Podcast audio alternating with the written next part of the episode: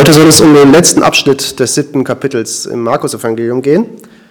Und ich will das lieber als Anlass nehmen, um zur Einleitung einen Schritt zurückzutreten, um wieder das große Ganze uns anzuschauen, wie ich es auch schon vorher mal gemacht habe. Aber bevor ich mit der Predigt anfange, bete ich noch.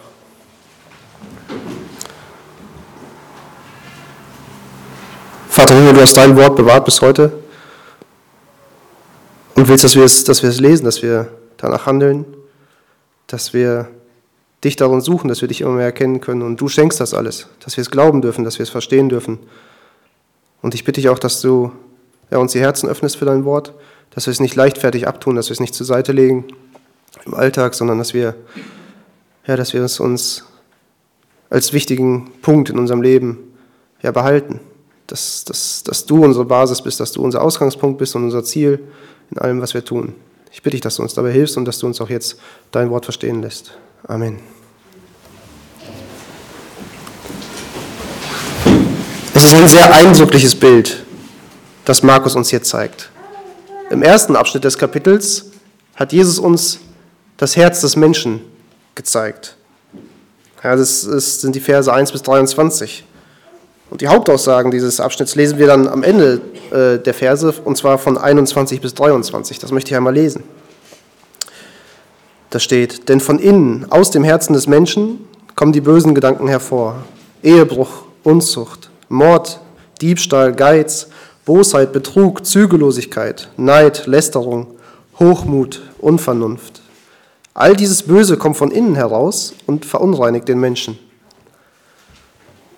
Und diese Beschreibung oder dieses Urteil zeigt uns drei Dinge. Als erstes sehen wir hier den Menschen aus Gottes Sicht. Der Mensch selbst ist nur allzu schnell bereit zu sagen, dass seine Sünden nicht ganz so schlimm sind. Ja, dass, ähm, dass er selbst in der Lage ist, sogenannte Fehltritte wieder gerade zu biegen. Und dass er durch sein eigenes Handeln ja, gerecht sein kann, auch vor Gott. Aber das ist nicht die Sicht, die Gott auf den Menschen hat. Gott sieht keine Gerechtigkeit im Menschen. Und von dem vollkommen gerechten und heiligen Gott ist nichts, was aus dem Menschen kommt, gut oder gerecht. Es ist alles böse. Als zweites sehen wir, dass es ein allgemeines Urteil ist. Es betrifft hier nicht nur einen Teil der Juden, es betrifft hier auch nicht nur die Juden im Ganzen, es betrifft auch nicht nur die Menschen zu der Zeit Jesu. Ja, dieses Urteil betrifft jeden Menschen seit dem Sündenfall. wir haben auch letzten Sonntag schon gehört, ähm, was Paulus an die Römer schreibt. Und zwar schreibt er ihnen, da ist kein Gerechter, auch nicht einer. Da ist keiner, der verständig ist, da ist keiner, der Gott sucht. Alle sind abgewichen, sie sind allesamt untauglich geworden. Da ist keiner, der Gutes tut, da ist auch nicht einer. Und dadurch wissen wir als drittes, dass der Mensch aus seinem Herzen heraus nicht nach Gott suchen will und auch keine Gemeinschaft mit Gott haben kann, weil Gott gut ist und der Mensch böse. Gott kann keine Gemeinschaft mit dem Bösen haben. Und der Mensch sucht von sich aus, wie Paulus es schreibt, nicht nach Gott und nicht das Gute Gottes. Und nach diesen Aussagen in Vers 23 verlässt Christus die Menschen in Kapernaum, die ihn ablehnten. Ja? Indem sie nicht auf seine Worte und, äh, hörten und nicht äh, seine Werke und seine Wundertaten äh, sahen oder annahmen, die er tat. Sie haben einfach nicht auf ihn geachtet. Und es, es ist eine trostlose Situation, wenn wir uns das anschauen. Ja, und wenn wir es von hier betrachten, wenn wir die Geschichte lesen, ist es sogar eine hoffnungslose Situation. Von sich aus würde der Mensch seine Situation aber nicht so bewerten. Ganz im Gegenteil, wir haben in den letzten Kapiteln gesehen, ähm, wie die religiösen Führer, die Mächtigen, aber auch das gemeine Volk, wie sie alle Jesus abgelehnt haben. sie waren selbstgerecht, selbstzentriert oder selbstverliebt, selbstsüchtig. Und, auch wenn sie es selber nicht so sehen, waren sie durch ihr Leben und durch die Ablehnung Jesu selbst zerstörerisch. Aber Markus lässt uns als Leser nicht in dieser trostlosen Situation zurück. Äh, wie die Jünger führt er uns mit Jesus weiter äh, auf eine Lehrreise, auf die, auf die äh, Christus oder auf der Christus die Jünger vorbereiten wollte, was sie verkündigen sollten. Er wollte sie auf ihre Aufgabe, auf ihren Dienst vorbereiten.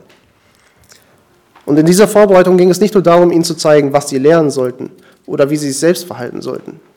Er wollte, sie auch, er wollte ihnen auch zeigen, worauf sie achten sollten, was wirklich wahrer Glaube war. Sie sollten nicht frommes Getue oder ja, großartige Gesten, sollten sie nicht verwechseln mit wirklich wahrem Glauben.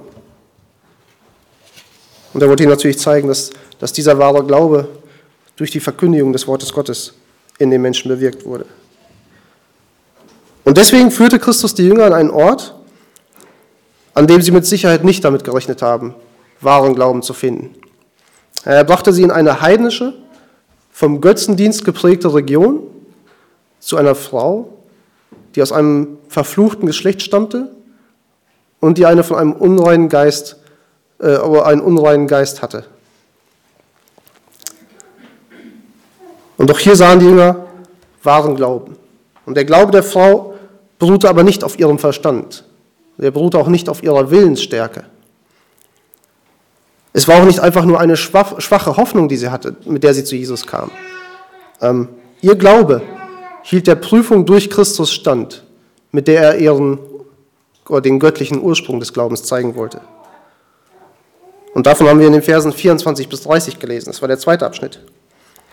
Aus menschlicher Sicht und vor allem aus jüdischer Sicht konnte es hier in dieser Gegend bei dieser Frau keinen Glauben geben, keinen wahren Glauben.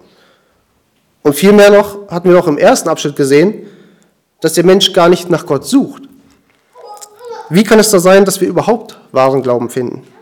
Und wie kann der Mensch, der nicht nach Gott sucht, doch zu ihm finden? Und wie konnte dann auch noch gerade in dieser Gegend jemand glauben? Das sind die Fragen, die der nächste und letzte Abschnitt im Kapitel 7 beantwortet.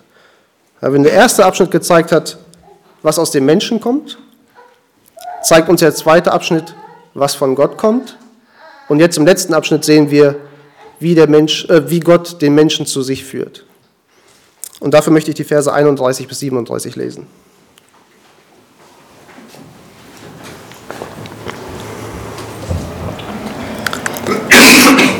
Und er verließ das Gebiet von Tyrus und kam über Sidon an den See von Galiläa, mitten in das Zehn-Städte-Gebiet. Und sie bringen einen Tauben zu ihm, der mit Mühe redete, und bitten ihn, dass er ihm die Hand auflege. Und er nahm ihn von der Volksmenge beiseite, legte seine Finger an seine Ohren und berührte mit Speichel seine Zunge. Und er blickte zum Himmel auf und seufzte, und er blickte zum Himmel, seufzte und spricht zu ihm, Hefata, das ist, werde geöffnet. Und sogleich wurden seine Ohren geöffnet und die Fessel seiner Zunge wurde gelöst. Und er redete richtig. Und er gebot ihnen, dass sie niemandem sagen sollten. Je mehr er es ihnen aber gebot, desto mehr machten sie es über alle Maßen bekannt. Und sie gerieten in höchstem Maß außer sich und sprachen, er hat alles wohl gemacht. Er macht sowohl die Tauben hören, als auch die Stummen reden. So auf den ersten Blick wundern sich vielleicht einige. Es ist einfach nur eine weitere Heilungsgeschichte. Wie kann das uns zeigen, wie Gott den Menschen zu sich führt? Aber ja, bleibt mit mir am Ball. Wenn wir uns die einzelnen Details der Geschichte ansehen, werden wir nachher das große und ganze Bild sehen, ähm, was hier geschieht. Und dann wird sich das auch ergeben, dass wir verstehen, wie Gott den Menschen zu sich zieht. Die Situation ist folgende. Jesus war mit äh, seinen Jüngern eine längere Zeit auf der Reise, ja, durch das heutige Libanon. Und es war eine Zeit der Ruhe, Einmal von den fordernden oder angreifenden äh, Pharisäern und, und Schriftgelehrten, ne, die voller Wut mit zu ihnen kamen. Eine, eine Zeit der Ruhe vor den fordernden Menschenmassen, die immer was von Jesus und den Jüngern wollten. Es war auch eine Zeit der Ruhe vor den Gefahren, die von den Mächtigen ausgingen, die schon Johannes den Täufer hatten umbringen lassen. Und es war eine Zeit der Belehrung. Und Christus nahm sich sehr viel Zeit für seine Jünger. Es war nicht nur kurz ein, ein, ein kurzer Grenzübergang nach Norden, er ging eine recht lange Strecke mit ihnen und war lange mit ihnen unterwegs. Auch nach dieser Begebenheit in, der, in dem Gebiet von Tyros und Sidon ähm, macht er noch eine Schleife in den Norden und geht dann erst wieder zurück Richtung See Genezareth. Und dort kommt er nun an das Nordostufer, in das Zehnstädtegebiet. Markus ist der einzige der Evangelisten, der hier bei dieser Begebenheit etwas mehr ins Detail geht. Matthäus schreibt dazu, ähm, dass dort in dem Gebiet einige Lahme, Blinde, Stumme und Krüppel zu Jesus gebracht wurden und dass er sie geheilt hat. Aber Markus berichtet dann davon, dass einige Menschen einen Tauben zu Jesus brachten, der nur schwer redete. Andere Übersetzungen schreiben, er stammelte oder er, kannte, er konnte kaum lallen. Also es war nicht wirklich Reden, was aus seinem Mund kam. Und ich weiß nicht, ob ihr euch das jemals gefragt habt. Ich habe mir früher manchmal überlegt, wenn ich auf eine Sache verzichten müsste, auf das Hören oder das Sprechen, was würde ich wählen? Das ist eine schwierige Frage. Kann man nichts hören, kann ich vieles nicht erleben. Ich bin von der Außenwelt zum Teil abgeschnitten. Natürlich könnte ich versuchen, Lippenlesen zu lernen, äh, um wenigstens etwas zu verstehen. Aber was ist dann in einem Gruppengespräch? Was ist äh, auf Feiern oder äh, bei der Arbeit, am, Tele am Telefon? Was ist mit Musik, die doch für so viele Menschen so viele schöne Dinge bedeutet in ihrem Leben? Was ist mit dem alltäglichen Leben im Straßenverkehr, wenn ich nicht höre, was um mich herum los ist? Wenn ich aber nicht reden kann, dann kann ich mich nicht mitteilen. Ich kann meine Gefühle und meine Gedanken nicht ausdrücken. Ich kann selbst nicht wirklich Teil einer Gemeinschaft sein, ähm, wenn ich den Menschen nicht deutlich machen kann, was ich von ihnen möchte. Vielleicht kann ich noch zeigen, dass ich hungrig oder müde bin, aber sobald es ein bisschen komplizierter wird, bin ich aufgeschmissen. Vor allem, wenn ich nicht schreiben kann. Es wäre wirklich keine einfache Wahl, wenn man sich entscheiden müsste. Aber noch schlimmer hat es diesen Mann im Predigtext getroffen. Er konnte weder hören noch wirklich reden. Und zu der Zeit Jesu, müssen wir wissen, gab es keine vergleichbare Hilfe oder Unterstützung für Leute, die dieses Schicksal erlitten. Der Mann war also noch mehr vom Leben abgeschnitten, als man es heute wäre. Und damit war er nicht zur Gemeinschaft fähig. Aber was noch schlimmer ist, er war nicht fähig, die Worte Jesu zu hören, das zu hören, was Jesus lehrte noch die Worte seiner Mitmenschen, die ihn von den Wundern und die Heilung und den Heilungen Jesu erzählen würden. Er konnte auch nicht selbst zu ihm gehen und ihm sagen, was er, was er denn gerne sagen würde, um, um Heilung zu bitten oder ähnliches. Da gab es also jemanden, der gar nicht so weit von ihm entfernt lebte, der die Macht hatte, ihn zu heilen. Und der öffentlich wirkte und der diesen Mann aus seiner Notlage befreien konnte und einer, der schon viele andere Kranke auch geheilt hatte. Aber dieser Mann war von sich aus nicht in der Lage, diese Möglichkeit wahrzunehmen. Die einzige Hilfe für seine Krankheit war so nah und gleichzeitig doch so unendlich weit entfernt. Und aus dieser Perspektive war es eine, eine hoffnungslose Lage für diesen Menschen. Aber dann kommen zwei Dinge zusammen. Zwei Dinge, auf die der Mann keinen Einfluss hatte. Von einer glücklichen Fügung zu sprechen, wäre, glaube ich, für diesen Mann die größte Untertreibung, die es je in seinem Leben gegeben hätte. Aber an diesem Tag kam gerade der, der als einziger in der Lage dazu war, ihn zu heilen. An diesem Tag kam der zu ihm in seine Gegend. Und gleichzeitig wird dieser Mann an die Hand genommen und zu diesem einen geführt. Markus schreibt uns nicht, wer ihn an die Hand genommen wird. Es werden wahrscheinlich Freunde oder Bekannte gewesen sein, vielleicht auch Verwandte. Ähm, er schreibt nur, dass sie ihn zu Christus brachten. Aber das ist, also wer das ist, wer ihn bringt, ist für Markus an dieser Stelle nicht wichtig. Aber wer es auch immer war, sie brachten den Mann nicht nur zu Jesus, sodass, äh, sodass er bei Jesus sein konnte, sondern sie sprachen auch für diesen Mann die Bitte aus, die er selbst nicht hätte aussprechen können.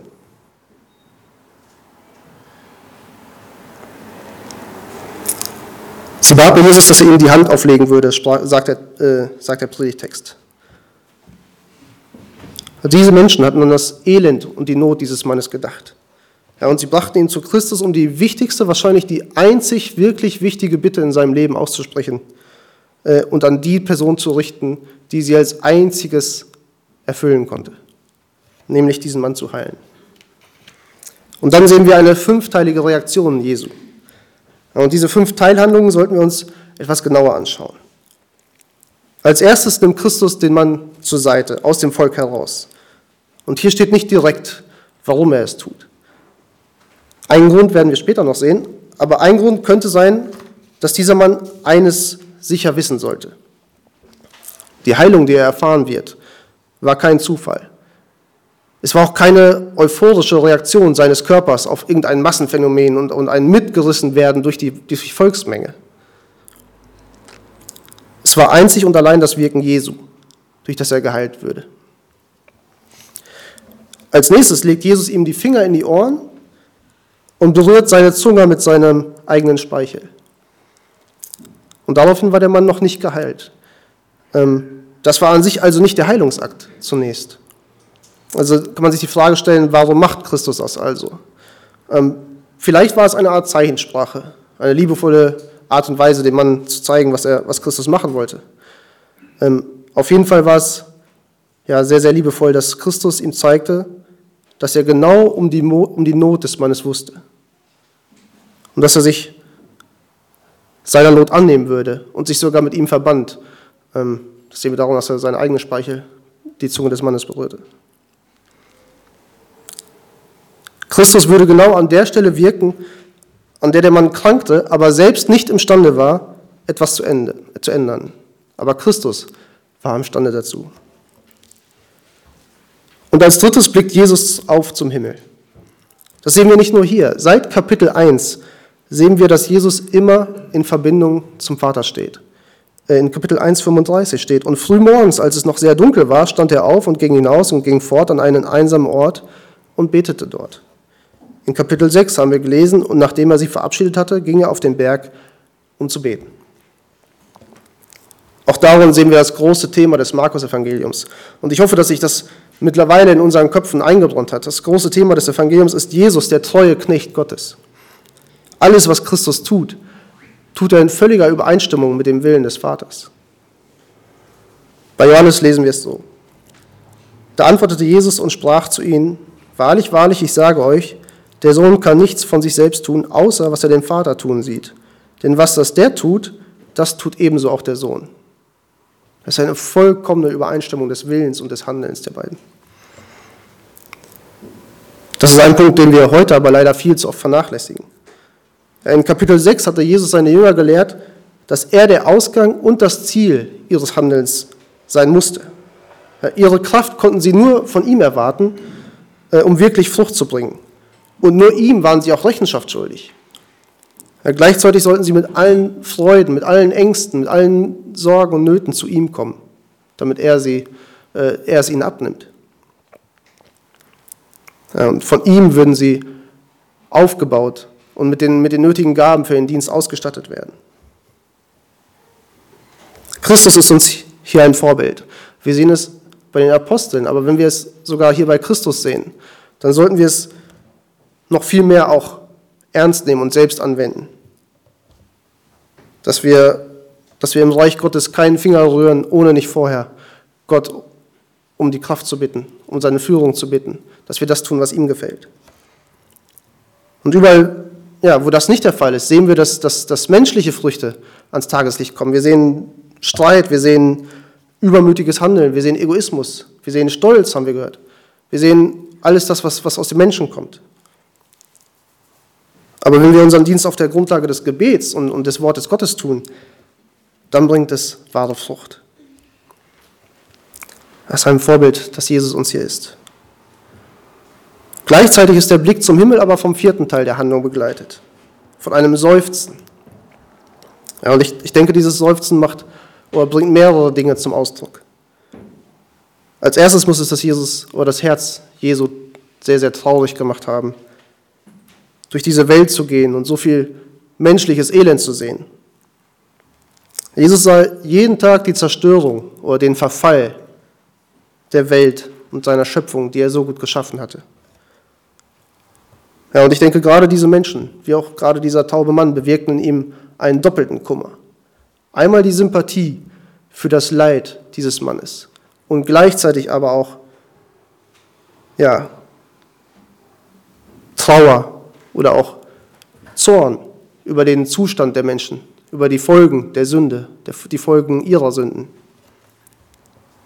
Und Paulus macht uns den Kontrast deutlich, äh, deutlich den Jesus hier erfährt. Ähm, den Kontrast zwischen der Gemeinschaft mit dem Vater und dem Zustand der Menschen und dem Elend auf dieser Welt. Ähm, Paulus schreibt es an die Philippa so. Er schreibt von Jesus, der in der Gestalt Gottes war und es nicht für einen Raub hielt, Gott gleich zu sein. Aber er machte sich selbst zu nichts und nahm Knechtsgestalt an, indem er den Menschen gleich geworden ist und der Gestalt nach wie ein Mensch befunden. Dieser Kontrast in der vollkommenen Gegenwart und Gemeinschaft mit Gott zu sein und jetzt hier die Folgen und den Zustand des Menschen oder die Folgen der Sünde zu sehen und den Zustand des Menschen zu sehen. Aber dieser Kummer und dieser Anblick des Zustandes des Menschen hält Christus nicht davon ab, seine Macht zu zeigen und, und diesen Menschen von seinem Leiden zu befreien. Nach dem Seufzen kommt als fünftes nur ein Wort. Vater, werde geöffnet oder sei geöffnet. ein Wort aus dem Mund Jesu. Ein Wort voller Schöpferkraft. Und sofort konnte der Mann hören und auch wieder richtig reden. Es ist, wie wir es im Schöpfungsbericht lesen, wo Gott sagt, es werde Licht und es wurde Licht. Wir sehen die göttliche Kraft, die durch Christus wirkt. Nicht wie durch einen Menschen, der von Gott berufen ist, einen Dienst zu tun und die göttlichen Dinge bezeugt, sondern die göttliche Kraft, die durch Gott, den Sohn, der als Mensch in dieser Welt gelebt hat, wirkt.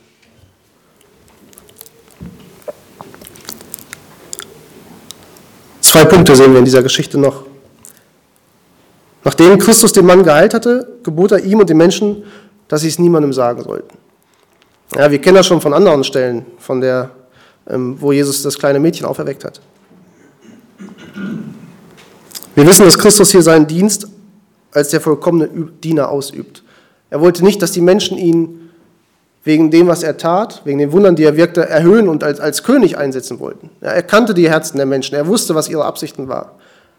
Aber das war nicht das Reich, das er predigte. Er wollte nicht das Reich auf dieser, ein Reich auf dieser Welt predigen, dass die Menschen, ähm, ja, ein Bild, das die Menschen sich selbst gemacht hatten. Er verkündigte das Reich Gottes, das noch kommen sollte. Und er wollte ähm, gehorsam sein. Und seine Gesinnung war, gehorsam zu sein bis zum Tod am Kreuz. Ähm, er wollte den Willen des Vaters erfüllen. Und er wusste, dass die Menschen nicht verstehen würden oder noch nicht verstehen konnten, warum er gekommen war. Und deswegen sollten sie es erstmal keinem sagen. Aber wie so oft, ja, hielten sich die Menschen nicht daran. Aber das war, das war sein Anliegen, dass er ähm, dass er, dass er den Leuten deutlich machen wollte, ich bin hier, um das, um das Reich Gottes zu verkündigen, um, um Buße zu predigen und um die Menschen zu Gott zu holen. Ich will nicht auf dieser Welt ein Königreich aufbauen. Ich will nicht ähm, das Bild, was Menschen haben, erfüllen. Ich will das tun, was Gott gefällt. Zu dem letzten Punkt im Text komme ich später noch. Ja, zum Erst möchte ich jetzt zurückkommen auf das große Bild, das ich am Anfang äh, erwähnt habe oder angesprochen habe. Ich habe gesagt, dass wir sehen würden, wie Gott den Menschen zu sich führt. Und schauen wir uns dafür an, was für ein Bild wir im geistlichen Sinne in dem tauben Mann sehen. Wir bekommen hier als erstes ein Bild von der Verdorbenheit der menschlichen Natur gezeigt. Es ist eine, eine Abweichung oder schlimmer noch eine Missbildung von der ursprünglichen Natur. Ja, der Mensch war in seiner nicht von der Sünde entstellten Verfassung fähig zu der Gemeinschaft mit Gott. Den Zustand ohne diese Fähigkeit sehen wir hier in den Leiden dieses Mannes. Ja, wir sehen die Unempfindlichkeit gegenüber dem, dem göttlichen Wesen und Wirken. Ja, wie der Taube Stimmen und Musik und, und auch andere Geräusche nicht hören konnte, so ist es mit dem Sünder, der die Stimme Gottes nicht hört. Das Wort Gottes bedeutet ihm nichts. Er, er erkennt weder die, die Autorität an, noch nimmt er seine, seine Schönheit wahr. Der Taubstumme kann nicht sprechen oder singen. Und was auch immer gerade dem Menschen Anlass geben würde, zu sprechen oder zu singen, ähm, das, das konnte der Taubstumme nicht machen. Das rief bei ihm keine Reaktion hervor. Wenn wir ähm, etwas hören und darauf antworten wollen, sprechen wir. Aber er, es rief bei ihm keine Reaktion hervor, selber zu sprechen, weil er es nicht konnte. Und so ist es auch mit dem Sünder. Sein eigener Zustand und auch das Zeugnis der Macht Gottes, das er um sich herum wahrnimmt, das bewirkt in ihm kein Rufen zu Gott und auch keine Anbetung des Schöpfers. Und wir sehen hier die Hilflosigkeit und die Hoffnungslosigkeit. Weil der Taube wusste nichts von dem, der ihn heilen konnte. Und so ist auch der Sünder nicht empfänglich für den, der ihn vom Tod retten kann. Und das ist kein schönes Bild für den Menschen, ja, der sich selbst an der Stelle Gottes sieht, der sich unabhängig von Gott sieht, seinen eigenen Willen als oberste Priorität in seinem Leben hat und dass sein eigener Wille sein Maßstab ist. Und der Mensch, der nicht akzeptiert, dass er zur Verherrlichung Gottes geschaffen wurde, und nicht zur Selbstverherrlichung. Und genauso wenig ist es ein schönes Bild für den selbstgerechten religiösen Menschen, ja, der sich selbst nicht als vollkommen schlecht ansieht und, und der sich selbst in der Lage dazu sieht, einen Teil zu seiner Rettung beizutragen. Aber das Bild, das ich gerade aufgezeigt habe, ist das Bild, das die Bibel uns vom Menschen zeigt, der nicht glaubt. Aber wie führt Gott diesen Menschen jetzt zu sich? Wir sehen es in den beiden Dingen, auf die der Taubstumme keinen Einfluss hatte, die, die bei ihm zusammengekommen sind. Es ist das Kommen Jesu in unsere Gegenwart. Er ist Mensch geworden, um die Strafe, die eigentlich der Sünder tragen musste, auf sich zu nehmen und selbst zu erleiden. Es ist auch der Heilige Geist, der uns zu Christus führt, obwohl wir nicht davon wussten, äh, wussten, äh, dass wir in Christus die Rettung finden würden. Es ist der Geist, der für uns bittet, was wir selbst nicht bitten konnten, weil wir es nicht wussten und nicht die Fähigkeit hatten, eine passende Bitte auszusprechen.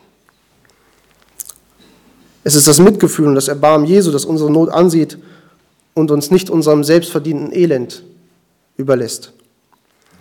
Und es ist das Wort Jesu, das in uns neues Leben weckt und unsere Ohren öffnet und unsere Zunge lockert, damit wir das Wort Gottes hören und darauf antworten können. Und dass wir ihn anbeten können. Aber dieses Bild ist selbstverständlich nicht vollständig, wie es kein Bild sein kann. Ähm, es zeigt nicht alle Aspekte der Errettung des Menschen. Aber es zeigt eines ganz deutlich. Es liegt am Wirken Gottes, dass wir aus unserem Elend erlöst werden. Ja, wir können nichts dazu beitragen. Wir hätten nicht einmal die Fähigkeit, ihn zu hören oder ihn darum zu bitten und ihn angemessen anzusprechen. Die Bibel sagt uns aber auch, dass wir kein Opfer dieses Umstandes sind, sondern dass wir selbst Gott abgelehnt haben und deswegen die völlige Verantwortung für unseren Zustand haben.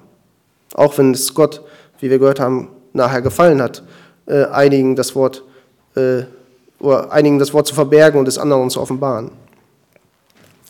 In diesem Bild sehen wir aber auch ein paar Unterschiede zu uns. Der geheilte Mann konnte wieder in sein altes Leben zurückgehen. Die geheilte Seele, der Christ, soll abgesondert leben. Wir sollen in dieser Welt leben, aber kein Teil von ihr sein. Der Mann sündigte höchstwahrscheinlich mit seiner Zunge wieder in der Gemeinschaft der Menschen. Der Christ aber sucht, wie Christus im Gebet und auch im Lesen der Schrift, die Gemeinschaft mit Gott.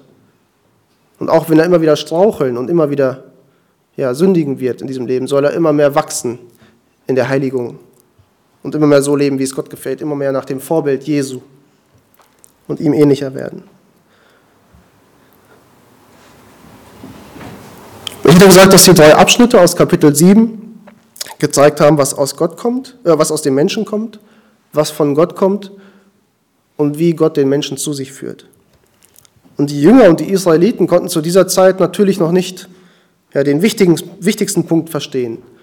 Wodurch war es überhaupt möglich, dass Gott den Menschen, der böse ist und der Gericht verdient hat, vergeben konnte und zu sich ziehen konnte.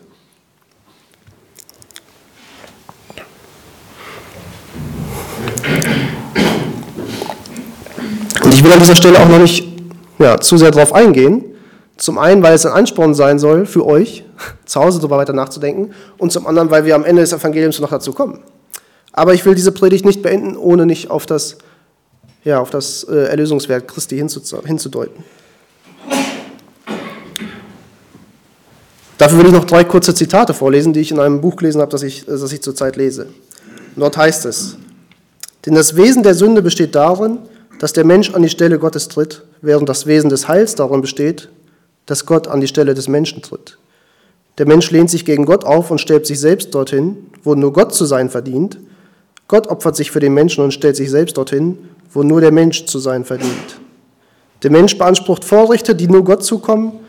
Gott nimmt Strafen auf sich, die nur den Menschen zukommen. Weiter heißt es, es ist Gott selbst, der in heiligen Zorn versöhnt werden muss. Gott selbst, der in der Person seines Sohnes als Sühnung für unsere Sünden starb. So ergriff Gott selbst aus Liebe die Initiative, seinen eigenen gerechten Zorn zu befrieden, indem er ihn selbst in seinem eigenen Sohn auf sich nahm, als er unseren Platz einnahm und für uns starb. Und ein, ein Zitat noch. Im paulinischen Denken ist der Mensch durch die Sünde von Gott und Gott durch den Zorn vom Menschen entfremdet. Durch den stellvertretenden Tod Christi wird die Sünde überwunden und der Zorn abgewendet, sodass Gott den Menschen ohne Missfallen und der Mensch Gott ohne Furcht ansehen kann. Sünde wird weggenommen und Gott wird versöhnt. Ich finde, das sind eindrückliche Wörter, um die gut das Handeln Gottes, aber auch das Handeln des Menschen, beziehungsweise die Unfähigkeit zu handeln des Menschen gegenüberstellen. Paulus schreibt in seinem, oder beschreibt in seinem Brief an die Römer gut das Heil, das der Gläubige in Christus hat äh, durch seinen Tod am Kreuz. Das Heil, das durch, durch die Sühnung, die Erlösung, die Rechtfertigung und die Versöhnung zeigt. Ja, die Sühnung durch Jesu stellvertretendes Opfer. Die Erlösung durch das Blut Jesu, durch das, durch das er uns erkauft hat.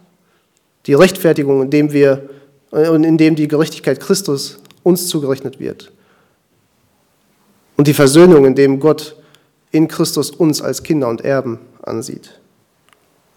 Und ich möchte den Abschnitt lesen. Wer mitlesen möchte, es ist Römer 5, die Verse 6 bis 11.